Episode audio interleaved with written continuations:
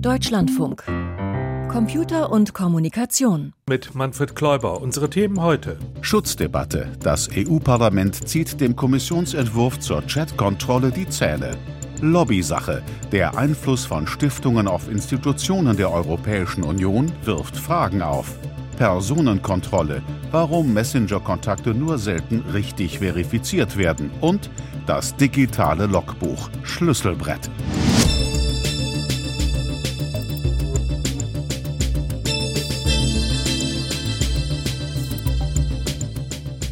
Es war schon so, dass die Debatten, ich glaube, auf allen Ebenen sehr schwierig waren, weil es einerseits ein sehr emotional hochgeladenes Thema ist, oh, wir wollen doch alle die Kinder schützen. Und auf der anderen Seite man natürlich wirklich in alle Details schauen muss, um zu gucken, schützen wir die Kinder wirklich und wie halten wir es generell mit dem Schutz der Grundrechte ja, das sagt Birgit Sippel. Sie ist SPD-Abgeordnete im Europaparlament und dort auch Mitglied des Innenausschusses. Es geht um ein EU-Gesetzgebungsverfahren, das unter dem Schlagwort Chatkontrolle ziemliche Wogen schlägt. Los ging es im Mai 2022. Da präsentierte die schwedische EU-Innenkommissarin Ylva Johansson ihren Vorschlag für eine Verordnung zur Festlegung von Vorschriften für die Prävention und Bekämpfung des Sex sexuellen Missbrauchs von Kindern. Gemeint waren hier Vorschriften für Netzbetreiber mit dem Ziel, die Verbreitung von Missbrauchsbildern im Netz aufzudecken und zu verhindern. Es geht aber auch um die Chat-Kontaktaufnahme von Erwachsenen zu Minderjährigen, das sogenannte Grooming. Wie das technisch konkret umgesetzt werden sollte, das blieb im Kommissionsvorschlag zunächst reichlich vage. Aber bei allen Verfechtern von Bürgerrechten und Privatsphäre im Netz, da schrillten sofort die Alarmglocken. Warum, Michael Gessert? Ja, die schrillten mit gutem Grund, denn von vornherein lief das ganze Verfahren in ein technisches Dilemma hinein, das eigentlich unauflösbar ist. Dass unbescholtene Bürgerinnen und Bürger ein Grundrecht auf vertrauliche Kommunikation haben, auf eine Kommunikation, in die ein Staat oder in die Behörden nicht einfach anlasslos hineinschnüffeln können, das ist eigentlich unumstritten. Und dafür gibt es eben auch eine technische Lösung, die ja mittlerweile auch in fast allen Mainstream-Kommunikationsdiensten verfügbar ist. Und diese Lösung heißt End-zu-End-Verschlüsselung. Ja, und wie der Name schon sagt, da werden also die Daten, der Text oder auch Bilder auf dem Gerät des Absenders verschlüsselt und dann erst wieder auf dem Gerät des Empfängers entschlüsselt und niemand dazwischen, auch nicht der Internetkommunikationsdienst selbst, kann dann lesen? Genau, und das heißt natürlich auch, dann kann auch niemand reingucken, ob da eben Missbrauchsbilder übermittelt werden oder ob da jemand Grooming betreibt. Das Dilemma ist eben tatsächlich die Technik, die wirksam die Privatsphäre von unbescholtenen Bürgern schützt, die schützt auch Kriminelle. Und eigentlich war dann auch von vornherein klar, und das bestätigte sich dann auch in den Kontakten und Konsultationen der EU-Kommission, das, was Ilva Johansen da für den Kinderschutz als notwendig vorschwebte, das wäre nur möglich gewesen mit einer Aufweichung oder gar einem Verbot von End-zu-End-Verschlüsselung oder mit einem Scannen von Inhalten direkt auf dem Gerät des Absenders vor der Verschlüsselung. Im Hinblick auf Privacy sind das natürlich alles Albtraum-Szenarien und insofern haben Kritiker dann auch sofort von Stasi 2.0 gesprochen oder von Big Sister Johansson. Aber ein Gesetzgebungsverfahren in der Europäischen Union ist ja eine ziemlich langwierige Angelegenheit und das EU-Parlament hat dabei ein gewichtiges Wörtchen mitzureden. Dementsprechend ist es unsere Aufgabe, Vorschläge der Kommission kritisch zu überprüfen. Also im Grunde genommen machen wir eigentlich so etwas wie einen Praxischeck für die Kommission. Natürlich hat sich die Kommission in der Regel was dabei gedacht bei den Entwürfen, die sie äh, vorlegt. Aber das heißt eben nicht automatisch, dass wir das auch gutheißen müssen. Lena Dupont sitzt für die CDU im Europaparlament, ist Mitglied im Innenausschuss und begrüßte 2022 den Entwurf von Ylva Johansson grundsätzlich. Nicht zuletzt deswegen, weil nach dem Auslaufen der EU-Interimsverordnung zur Bekämpfung des sexuellen Missbrauchs von Kindern im Internet aus dem Jahr 2021 irgendwann eine Rechtslücke für Strafverfolgungsbehörden gedroht hätte. Inhaltlich war für sie aber auch von vornherein klar, dass der Kommissionsvorschlag entscheidende Lücken oder Graustellen hatte. Die sahen auch ihre Kolleginnen und Kollegen im Innenausschuss. Also bei uns im Ausschuss auf jeden Fall nicht. Da war keiner dabei, der es unumwunden unterstützt hat. Im Plenum mag das ein bisschen anders äh, ausgesehen haben. Da ist aber dann tatsächlich sozusagen die, die Facharbeitsebene äh, in Anführungsstrichen dann auch maßgeblich. Den EU-Abgeordneten mit technischer Fachkompetenz waren also die drohenden Kollateralschäden des Kommissionsentwurfs klar. So sieht das auch Birgit Zippel von der SPD. Ich muss aber auch sagen, dass es von Anfang an und auch jetzt bis zum Ende Akteure im Parlament, im Rat und teilweise leider auch in der Kommission gegeben hat, die sich mit all den Details, wie sich Dinge auswirken, was sich falsch entwickeln kann, nicht befasst haben, sondern wirklich nur sehr emotional argumentiert haben. Es geht um Kinder, es geht um kleine Kinder, es geht um die physischen Übergriffe und weil das alles so schrecklich ist, müssen wir alles tun, eben auch alles überwachen. Doch EU-Innenkommissarin Ylva Johansson gab sich bei einer Anhörung am 25. Oktober 2023 im Innenausschuss weiter unbeirrt.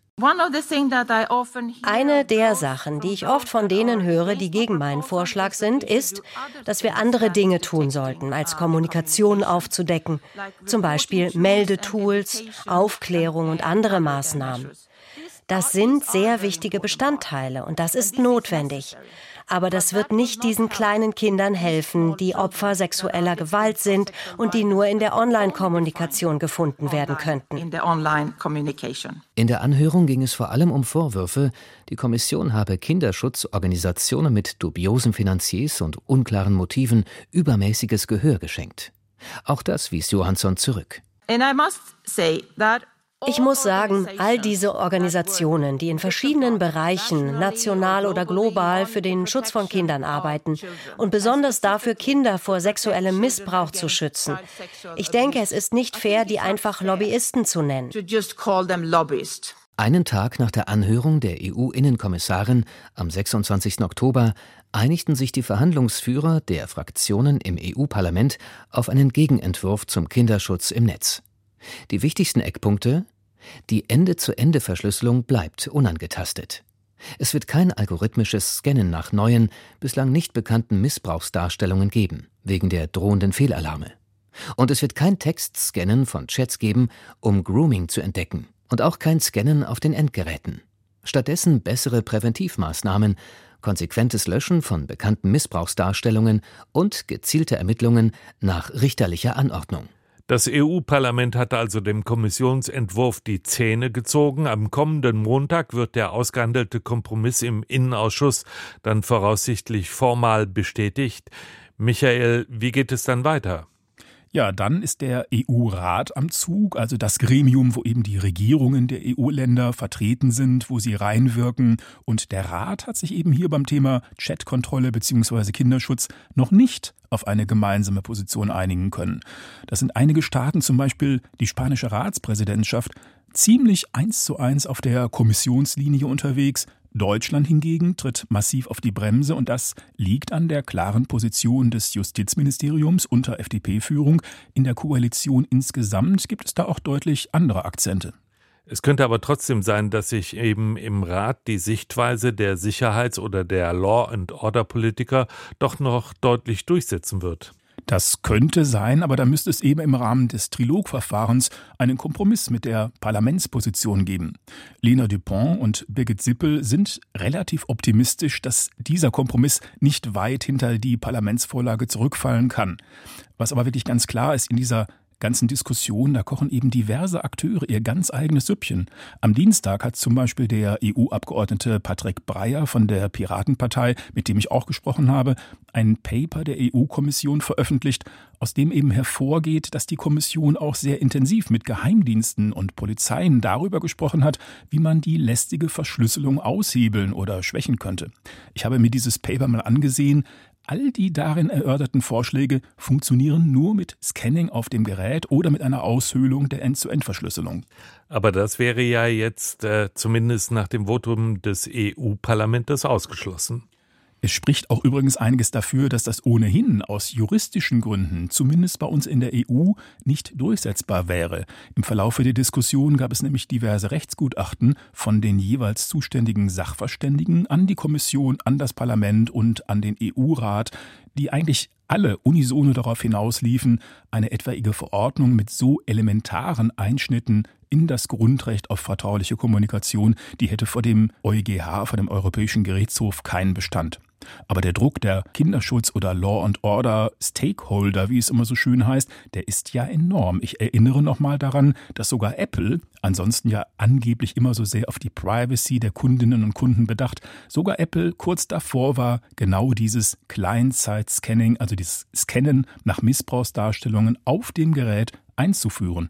Und zwar, wie sich dann eben auch herausgestellt hat, nach massiver Lobbytätigkeit einer US-Organisation namens HEAT. Mhm. Und dann gab es aber trotzdem massive Proteste dagegen und Apple hat das dann äh, wieder eingestellt, eine endgültige Absage erteilt. Genau, das Beispiel zeigt eigentlich nur, dass auch Hardwarehersteller und Diensteanbieter im Netz Teil dieses anfangs angesprochenen Dilemmas sind und sich natürlich an gesetzliche Vorgaben halten müssen ob es wirklich so ist, dass es da einen, ich zitiere, internationalen überwachungsbehördlich-industriellen Komplex gibt, der dieses Kinderschutzargument kalkuliert vorschiebt. So sehen das also die heftigsten Kritiker. Das lasse ich mal dahingestellt. Aber dass Geheimdienste und Polizeien bessere Überwachungsmöglichkeiten gerne hätten, glaube ich sofort. Das ist letztlich ihr Job. Zum Glück gibt es eben bei uns in der EU ein funktionierendes Gewaltenteilungssystem wo solche Interessen eben eingenordet werden in einer Abwägung mit Grundrechten. Die Diskussion um die Chatkontrolle auf EU-Ebene, darüber sprach ich mit Michael Gessert. Danke. Der Podcast von Computer und Kommunikation. Kostenlos abonnieren. Überall da, wo es Podcasts gibt. Ja, die Diskussion um die Chatkontrolle geht also auf EU-Ebene weiter. Doch während sich die Europapolitikerinnen und Politiker darüber streiten, wie Kommunikationskanäle überwacht werden sollen, damit sie nicht für schwere Straftaten missbraucht werden, machen sich Sicherheitsforscherinnen und Forscher weiter Gedanken über die wirklich sichere und zuverlässige Nutzung zum Beispiel von Messengern. Zwar bieten die meisten dieser Apps von sich aus gute Sicherheitsfunktionen an, doch sie müssen auch von den Userinnen und Usern richtig genutzt werden. So ist zum Beispiel für eine zuverlässige Ende-zu-Ende-Kommunikation die eindeutige Authentifizierung der Kommunikationspartnerinnen und Partner eine ganz wichtige Schlüsselfunktion. Matthias Fassel vom CISPA Helmholtz Zentrum für Informationssicherheit in Saarbrücken hat sich solche Authentifizierungssessions in einem Selbstversuch genauer angesehen. Also in Ende-zu-Ende verschlüsselten Messengern werden Nachrichten so verschlüsselt, dass sie nur vom Empfangsgerät wieder gelesen werden kann. Wichtig dafür ist allerdings, dass man auch weiß, dass dieser Empfangsschlüssel wirklich zu der Person gehört, mit der man wirklich reden will. Wenn man das nicht sicherstellt, könnte man Opfer eines sogenannten Man-in-the-Middle-Angriffs werden, wo dann die Angreifer auch mitlesen können oder auch selbst eigene Nachrichten schreiben. Was heißt denn sicherstellen? Also bei diesen Authentifizierungssessions, da hat man ja die Möglichkeit zu bestätigen, ja, der Empfänger, der vorgibt, der Empfänger zu sein, ist es auch wirklich. Wie sieht das konkret aus? Also das sieht je nach Messenger ein bisschen anders aus. Allerdings läuft es meistens darauf hinaus, dass man dann entweder also auf seinem eigenen Handy einen QR-Code bekommt, den man vergleichen kann. Das heißt, man scannt mit seinem eigenen Handy den QR-Code der anderen Person und kriegt dann eine Bestätigung, so ja, das sind die richtigen Schlüssel. Oder man kriegt auch eine Zahlenkombination angezeigt, die kann man sich ähm, einander vorlesen. Wenn die übereinstimmen, passt es auch. Und wenn sie nicht übereinstimmen, sollte man tunlichst aufhören, diesen Kommunikationsweg zu nutzen, da die Gefahr sehr groß ist, dass man gerade abgehört wird. Um das wirklich bombensicher zu machen, worauf muss man dann als Nutzerin oder Nutzer genau achten? Also wenn man es wirklich bombensicher machen will, wäre es gut, wirklich mit der Person, mit der man sicher kommunizieren will, nur über verifizierte Kanäle zu kommunizieren und solange diese Authentifizierungszeremonie noch nicht passiert ist, warten, bis man sich wirklich trifft, also persönlich, nicht übers Telefon, und wirklich persönlich vergleichen und erst dann diesen Kanal nutzen. Und es kann auch vorkommen, dass sich diese Schlüssel ändern, oft auch durch sehr naheliegende Gründe, wie ich habe ein neues Smartphone bekommen oder ich habe die App neu installiert. Das ist dann ganz normal, dass eine Warnmeldung kommt, dass sich dieser Schlüssel verändert hat. Und dann sollte man diese Authentifizierungszeremonie einfach nochmal durchführen. So wie Sie das erklären, ehrlich gesagt, ist es dann für mich auch verständlich, warum viele Leute das nicht machen, weil man muss ja zum Beispiel erstmal die Gelegenheit haben, wieder auf den Kommunikationspartner zu treffen. Wenn das zum Beispiel eine Freundin oder ein Freund in den USA ist, ist das schwierig. Ist das die naheliegendste Erklärung oder was haben Sie jetzt in Ihrem Selbstversuch herausgefunden, warum eben halt diese Authentifizierungssessions eben halt so mangelhaft von den Nutzerinnen und Nutzern genutzt werden? Also in unserem Selbstversuch haben wir festgestellt, im Alltag gibt es einfach, wie Sie schon erwähnt haben, Organisationsschwierigkeiten. Das heißt, man muss warten, bis man sich trifft. Vielleicht will man das für ein Treffen ausmachen. Und falls dieses Treffen auch wirklich stattfindet, hat man meistens ja auch bessere Dinge zu tun, als jetzt am Handy irgendwelche Schlüssel zu vergleichen. Das heißt, was sehr oft passiert ist, dass man einfach darauf vergisst, weil man sich halt in einem sozialen Gespräch austauschen will. Und dann gibt es oft wichtigere Dinge. Ein anderer Aspekt ist, wenn die andere Person das Konzept noch nicht kennt, gibt es vielleicht Erklärungsbedarf. Das heißt, man muss erklären, was ist das, wofür ist das und auch herzeigen können, wie man das macht. Das hört sich ja mehr nach sozialen oder persönlichen Faktoren an und weniger nach zum Beispiel Schwierigkeiten, die einfach die Anwendung solcher Authentifizierungssessions in der Praxis durch technische Gegebenheiten auslösen. Also in der Forschung war uns auch vorher schon klar, dass es mit diesen Authentifizierungszeremonien Probleme gibt. Vorherige Forschungsprojekte waren primär im Labor und da ging es sehr um diese technischen Maßnahmen. Und da haben die Forscher festgestellt, die Probleme liegen daran, dass Leute dieses Konzept nicht kennen. Also sie wissen nicht, was eine Authentifizierungszeremonie ist. Sie wissen auch nicht, was für einen Vorteil das für sie bringt. Und wie Sie schon korrekt sagen, es liegt dann auch oft am User Interface, wie der Messenger gestaltet ist. Und Leute scheitern auch daran, sie dann korrekt durchzuführen. Aus den Erkenntnissen, die Sie im Selbstversuch gewonnen haben, was würden Sie denn sagen, muss sich ändern an diesen Zeremonien? Also unsere Erkenntnisse waren primär sozialer und organisatorischer Natur. Das ist auch vollkommen legitim. Aber das sind Dinge, die wir technisch unterstützen können. Also wir könnten dann zum Beispiel Mechanismen in diese Messenger einbauen, die bei der Organisation helfen oder vielleicht einen Hinweis darauf liefern, in einem Gespräch mit einer wichtigen Person, dass es vielleicht eine gute Idee wäre, zu authentifizieren. Und auch, wenn man sich trifft, im richtigen Kontext auch eine Erinnerung schicken. So, hey, du wolltest das eigentlich machen, jetzt wäre eine gute Gelegenheit dafür. Im richtigen Kontext heißt ja dann, dass der Messenger auch wissen muss, wann die Bedingungen aus dem Kontext erfüllt sind. Das ist korrekt. Und wir sind natürlich ein Institut für Informationssicherheit und uns schwebt vor, dass es natürlich passieren kann, ohne die Privatsphäre oder irgendwelche Geo-Standorte preiszugeben. Also wir nennen das dann Zero Knowledge Proofs, wo man kryptografisch vergleichen kann, ob man sich zum Beispiel am richtigen Ort befindet oder am selben Ort, aber ohne zu verraten, wo man sich aufhält. Reden wir nochmal über die Bedeutung dieser Authentifizierungszeremonien. So ein bisschen hört sich das ja an nach einem Sicherheitsniveau, was man dadurch schaffen kann, das vielleicht viele Privatleute gar nicht für nötig erachten. Ähm, da ist was dran. Also für die meisten Privatleute ist mir jetzt auch ganz wichtig zu sagen, ist äh, der Messenger wie WhatsApp oder Signal auch die sicherste Art zu kommunizieren, die sie vermutlich auf ihrem Handy haben. Also es ist definitiv sicherer als E-Mail oder SMS auch wenn man nicht authentifiziert. Allerdings besteht natürlich die Gefahr, also für besonders exponierte Personen zum Beispiel oder wenn es einem besonders wichtig ist, dass es dann zu einem Man-in-Middle-Angriff kommen könnte.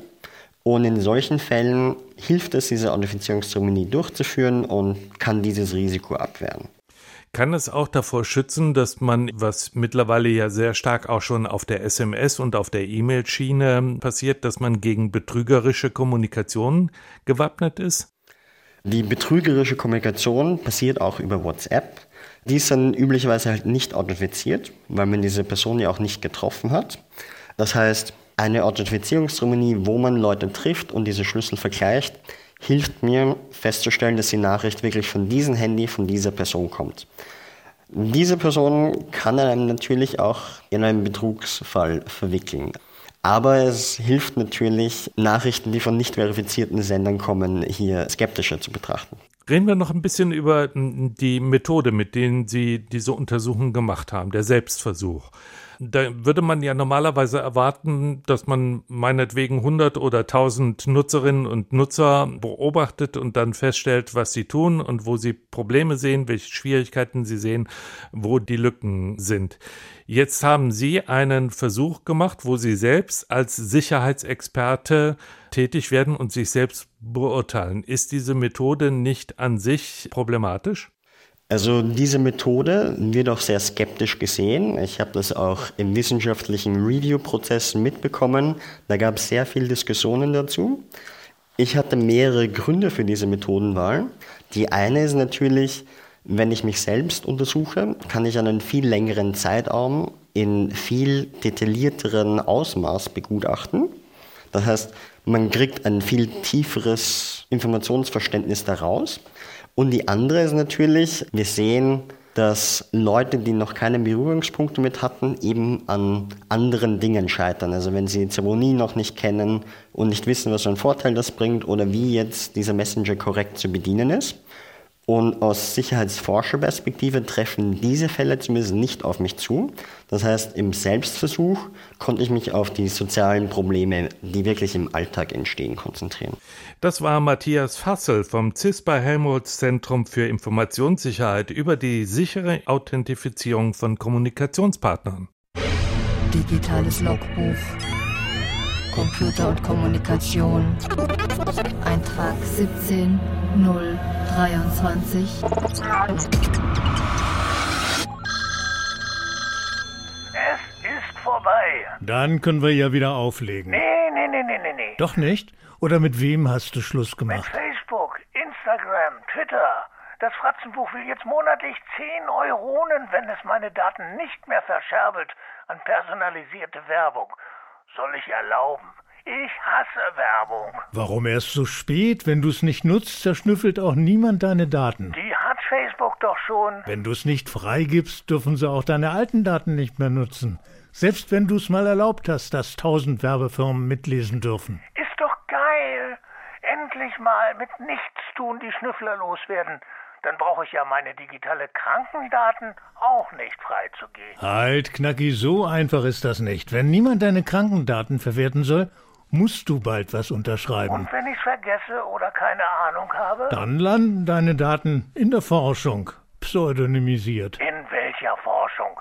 Wer forscht da mit meinen Daten? Alle, die daran Interesse haben. Pharmaindustrie, Ärztekammern und Behörden. Geheimdienste, die forschen da auch. Warum sollen sie nicht? Vielleicht finden sie ja anhand von Röntgenbildern oder DNA-Mustern doch noch ein paar entwischte Knackis. Dicker, noch ein Wort und ich bring dich um. Genau, Knacki, auch Mörder. Ist doch für eine gute Sache, wenn das ginge. Wer kann denn schon dagegen sein, dass auch mal ein gesuchter Mörder ins Netz geht? Oder hast du was zu verbergen? Aber keine Angst, die Daten sind ja verschlüsselt und pseudonymisiert. Ja, ja, Dicker. Pseudonymisiert ist nicht anonymisiert. Dann kann ich ja gleich ans Schlüsselbrett einen Zettel pinnen, unter welcher Fußmatte die pseudonymisierten Schlüssel liegen. Ich unterschreibe einfach nicht. Was willst du nicht unterschreiben? Wie bei Facebook, die kriegen nichts. Bei Datenkraken bin ich raus. Keine Chance, Knacki. Wenn Zensursulas alter Kindertraum in Erfüllung geht, haben wir bald Chatkontrolle. Dann wird alles mitgelesen. Immerhin geht's ja nicht um Mörder, sondern um Kinder. Sind Einzelfallgesetze nicht verboten? Oder gehören bald auch meine Wohnungsschlüssel bei der Polizei ans Schlüsselbrett? Digitales Logbuch. Name Nölke Wolfgang. File closed.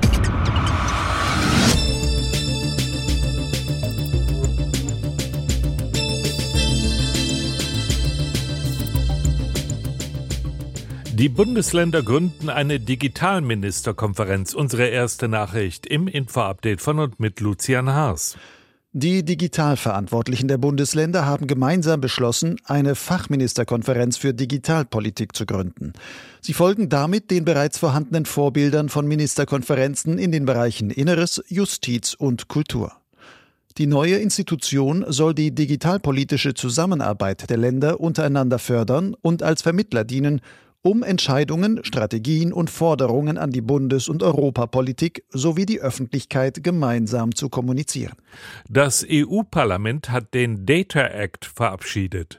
Ab 2025 erhalten EU-Bürger das Recht, auf alle Daten in vernetzten Geräten zugreifen zu können, zu deren Erzeugung sie selbst beigetragen haben. Das betrifft unter anderem Daten von virtuellen Sprachassistenten und Chatbots oder Fitnessuhren, aber auch vernetzten Autos und Windrädern. Der Data Act verpflichtet die Anbieter von vernetzten Produkten und zugehörigen Dienstleistungen dazu, dem Nutzer die zugehörigen Daten in leicht zugänglicher Form in Echtzeit und ohne zusätzliche Kosten bereitzustellen. Das soll unter anderem die Entwicklung neuer Services ermöglichen, etwa im Bereich der künstlichen Intelligenz. Deutsche Nutzer wenden sich zunehmend von X, früher Twitter, ab. Das zeigt eine Umfrage des Digitalverbandes Bitkom. Jeder Dritte plant demnach, sein Profil bei dem Kurznachrichtendienst zu löschen.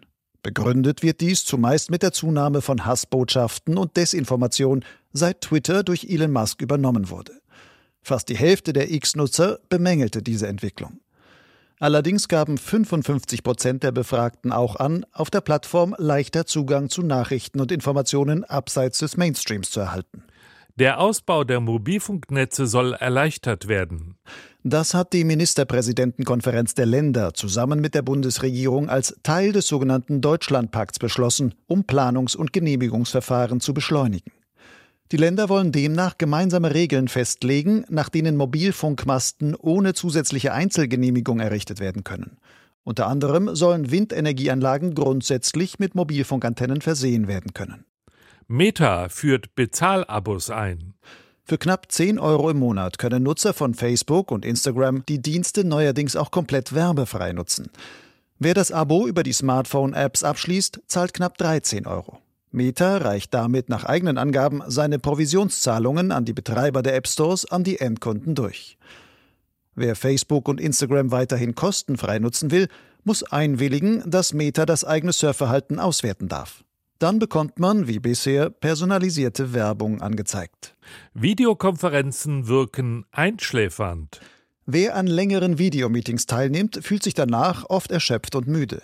Das hat aber selten etwas mit Stress und Überlastung zu tun, wie ein finnisches Forschungsteam im Journal of Occupational Health Psychology schreibt.